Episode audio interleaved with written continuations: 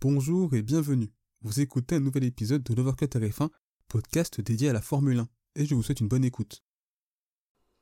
Bonjour à toutes et à tous et bienvenue pour ce nouvel épisode de l'Overcut RF1. Au cours de ce nouvel épisode, nous allons donc débriefer cette séance de qualification qui a eu lieu à Monaco.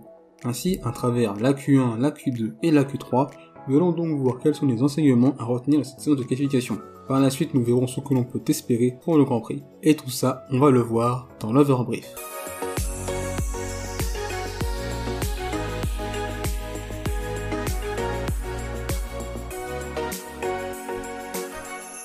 Avant donc de débuter le début de qualification, n'hésitez pas à regarder ma dernière vidéo au cours de laquelle je fais une analyse du circuit de Monaco à travers un tour réalisé sur le jeu F1 2020, virage par virage.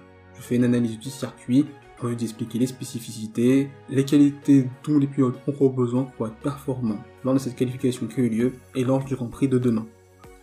On passe donc maintenant au débrief des qualifications et on commence par la Q1. La Q1 a donc été marquée par les éliminations de Mick Schumacher qui partira 20ème. À la 19ème place, on retrouve Nikita Mazepin. 18ème, Nicolas Latifi. À la 17ème place, Fernando Alonso. Et enfin, 16ème, Yuki Tsunoda. Pour Mick Schumacher qui partira 20ème et bon dernier, il n'a tout simplement pas participé à cette séance de qualification. En effet, lors de ce week-end, il a été l'auteur de deux crashs, dont un lors de la dernière séance d'essai libre, qui a conduit à une voiture trop endommagée pour lui permettre de participer à cette séance. Cela n'a pas été un week-end simple pour le pilote allemand qui a été l'auteur de deux erreurs et de deux crashs. Alors que son équipier a été l'auteur d'un week-end plutôt propre et n'a pas réalisé d'erreur. Son coéquipier Nikita Mazepin, comme je l'ai dit, n'a pas été l'auteur d'erreurs contrairement à Mick Schumacher lors de ce week-end. Et comme la Haas, on le constate depuis le début de la saison, est la moins bonne voiture du plateau, et ce n'est pas une surprise de voir Nikita Mazepin partir 19ème. Nicolas Latifi, lui, aurait également pu ne pas participer à cette séance de qualification. Il a en effet été l'auteur d'un crash lors de la dernière séance d'essai libre, à la sortie du virage de la piscine. Ses mécaniciens ont pu avoir le temps de réparer sa voiture à temps pour pouvoir participer à cette séance. Cependant, il est toujours en retrait par rapport à Russell, notamment dans l'exercice des qualifications, et ce n'est donc pas une surprise de le voir en retrait par rapport au peuple britannique, puisqu'en effet 4 dixièmes séparent les deux pilotes, et donc son élimination en Q1 n'est pas surprenante.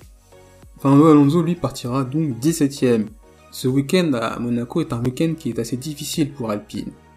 Et on l'a constaté depuis le début de la saison, dans l'exercice du tour rapide, le pilote espagnol a toujours été en retrait par rapport à Esteban Ocon. Ainsi, sur un week-end au cours duquel Alpine est en difficulté et où c'est compliqué, eh bien pour Alonso, ça allait encore plus. En effet, puisqu'on a pu le constater à travers les derniers Grands Prix, en Espagne, il est 6 dixièmes derrière Ocon, au Portugal, 8 dixièmes derrière, à Imola, 4 dixièmes derrière, donc il a vraiment du mal dans l'exercice du tour rapide. Cependant, il arrive tout de même à compenser ses manques en qualification par de belles performances en course. Cependant, à Monaco, dépasser s'avère très compliqué, voire quasiment impossible. Donc cela risque d'être une course très compliquée pour le pilote espagnol. Et donc à la 16 place, on retrouve donc Yuki Tsunoda, les week-ends se suivent et se ressemblent pour le pilote japonais. Encore une fois, comme en Espagne, il ne passe pas la Q1. Il est toujours loin euh, de Gasly, surtout quand on voit sa performance en Q3. Et également le fait qu'en Q1, le pilote japonais est 5 dixièmes plus lent que le pilote français. Donc pour le moment, ce n'est pas encore ça en termes de performance pure. Malgré tout, il lui manque seulement 18 millièmes pour pouvoir passer en Q2. Donc l'écart est infime et haute circonstance, il n'avait jamais couru à Monaco, c'était ça. C'était la première fois qu'il roulait sur cette piste, ce qui peut expliquer en partie ses difficultés, mais pas totalement. Voilà donc pour la Q1, on passe maintenant à la Q2. La Q2 a donc été marquée par les éliminations de George Russell, 15e, Kimi Raikkonen, 14e, Lance Stroll, 13e, à la 12e place, Daniel Ricciardo, et enfin 11e, Esteban Ocon. C'est encore un passage en Q2 pour George Russell. Cette saison, en 5 courses, il a toujours réussi à passer la Q1 alors qu'il possède une Williams. C'est tout simplement incroyable. Il a vraiment cette capacité à être très performant sur un tour. Il arrive vraiment à sublimer euh, la monoplace et c'est encore une belle performance de la part du pilote britannique. Kim Raikkonen, quant à lui, qui partira 14ème, il est encore devancé par Antonio Giovinazzi dans l'exercice du tour rapide. On peut tout de même considérer que le pilote Alfa Romeo est à sa place, mais que malgré tout le pilote italien, et on y reviendra plus tard, a réussi lui à sortir le bon tour qui lui a permis de placer son Alfa Romeo en Q3. Quant à Lance Stroll qui partira 13ème, on constate en ce début de saison que sur l'exercice du tour rapide, entre les deux pilotes Aston Martin, ça varie d'un week-end à un autre. Il y a un week-end sur lequel euh, Stroll est plus à l'aise que Vettel, un autre où Vettel l'est plus que Stroll. C'est assez équilibré. Et au cours de ce week-end à Monaco, on a pu le voir notamment durant les essais libres. Sébastien Vettel était plus à l'aise durant tout ce week-end que Lance Stroll. Et cela s'est confirmé lors de cette qualification puisque Stroll est 13ème et que Sébastien Vettel a réussi, a réussi à atteindre la Q3. Pour Daniel Ricciardo, le pilote McLaren, Barcelone a été une parenthèse enchantée, et pour le pilote australien, le réveil à Monaco a été brutal. En difficulté ce week-end, il n'a jamais été dans le coup, notamment par rapport à son coéquipier Lando Norris. Pour le moment, en début de saison, c'est très compliqué pour lui. Compliqué à la fois d'être à l'aise, en confiance et rapide dans cette McLaren, en effet, c'est la continuité des Grands Prix euh, du Portugal sur le circuit de Portimao et également sur le circuit d'Imola. Lors de cette Q2, il finit à 6 dixièmes de son coéquipier. Et enfin, 11e, on retrouve donc le pilote français Esteban Ocon. Au cours d'un week-end très difficile pour Alpine, le pilote français a su tirer le maximum de performance de sa monoplace. Il est tout de même pas loin d'atteindre la Q3, puisque moins d'un dixième le sépare de Giovinazzi dixième c'est tout de même une belle performance de la part du pilote alpine qui a su maximiser la performance de sa monoplace. Il est donc important de mentionner, comme je l'avais dit précédemment, le passage en Q3 de Sébastien Vettel et d'Antonio Giovinazzi. Voilà donc pour la Q2 et on passe maintenant à la Q3. La Q3 a donc été marquée par la pole position de Charles Leclerc qui devance donc à la deuxième place Max Verstappen, à la troisième place Valtteri Bottas, quatrième Carlos Sainz, 5e Lando Norris, 6e Pierre Gasly, 7e Lewis Hamilton, 8e Sébastien Vettel, 9e Sergio Perez et 10e Antonio Giovinazzi. Le premier renseignement à retenir de cette Q3, bien évidemment le regain de forme de Ferrari, qui s'est donc ponctué par la magnifique pole position du pilote monégasque Charles Leclerc à domicile. En effet, Ferrari, depuis le début du week-end, on a notamment vu en essai libre, était en très grande forme. Ils ont confirmé cela en qualification et de quelle manière? Puisque Charles Leclerc a donc été l'auteur de la pole position, au terme d'un tour en 1.10 346, il met plus de 2 dixièmes à Max Verstappen et Valtteri Bottas. C'est donc une possibilité pour lui, après cette pole à domicile, de pouvoir la concrétiser en une victoire sur ses terres, ce qui serait absolument magnifique pour lui personnellement. Cependant, il y a un point noir, c'est donc son crash qui a eu lieu en Q3 sur ses dernières tentatives. Pour moi, il n'y a pas de doute, ce crash n'est pour moi absolument pas intentionnel et n'est pas volontaire. Ça n'aura aucun sens d'essayer de faire en sorte de volontairement cracher sa voiture, de l'endommager, on risque de subir des pénalités qui feraient de partir en pôle, partirait soit sixième, voire même bon dernier. Mais c'est un accident et c'est une erreur, il y a pas mal de pilotes, comme Latifi en EL3, comme également Max Verstappen avait fait, euh, il me semble, en 2018 et en 2016. C'est vraiment un virage où il y a pas mal d'accidents. Cependant, cet accident conduit à une incertitude sur l'état de la machine du pilote monégasque et notamment de sa boîte de vitesse. Car en effet, s'il s'avérait que sa boîte de vitesse était trop endommagée pour l'empêcher de l'utiliser pour la course de demain, il devrait alors subir une pénalité de 5 places, ce qui le conduirait à commencer cette course sixième. Au terme d'une première inspection sur la boîte de vitesse de Charles Leclerc, Ferrari a constaté qu'elle ne relevait pas de sérieux dégâts. Cependant, elle a rajouté que des analyses approfondies sont effectuées demain afin de décider si cette boîte de vitesse peut être utilisée en course.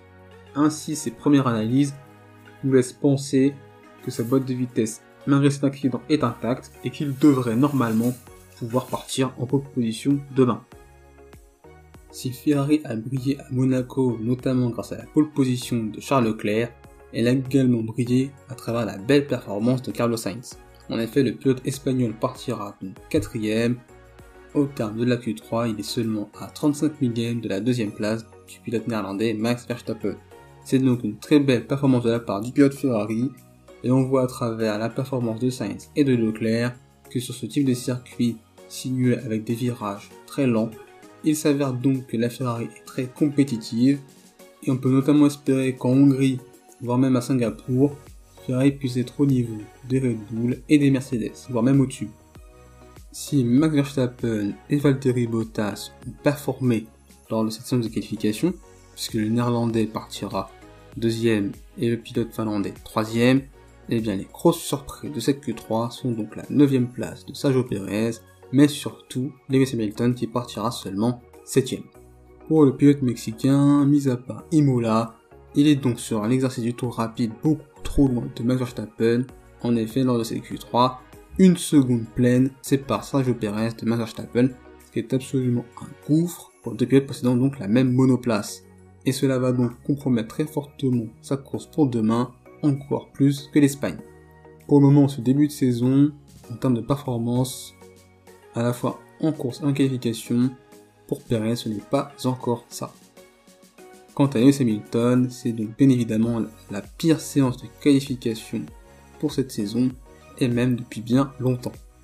Dans une saison, il y a toujours un, deux, trois week-ends max sans de la part du pilote britannique, et ça semble être le cas pour ce week-end.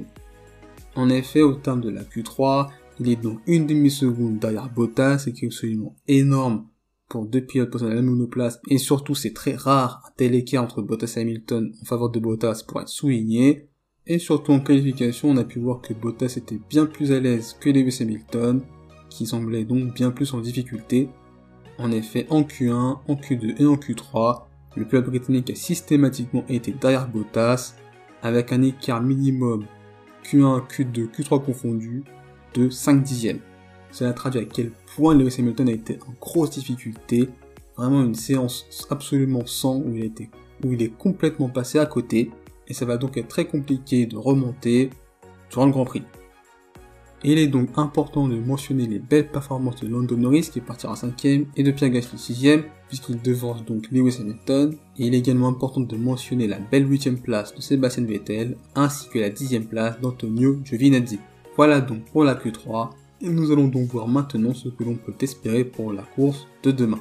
Eh bien, comme on le sait avec Monaco, ce ne sera pas la course du siècle.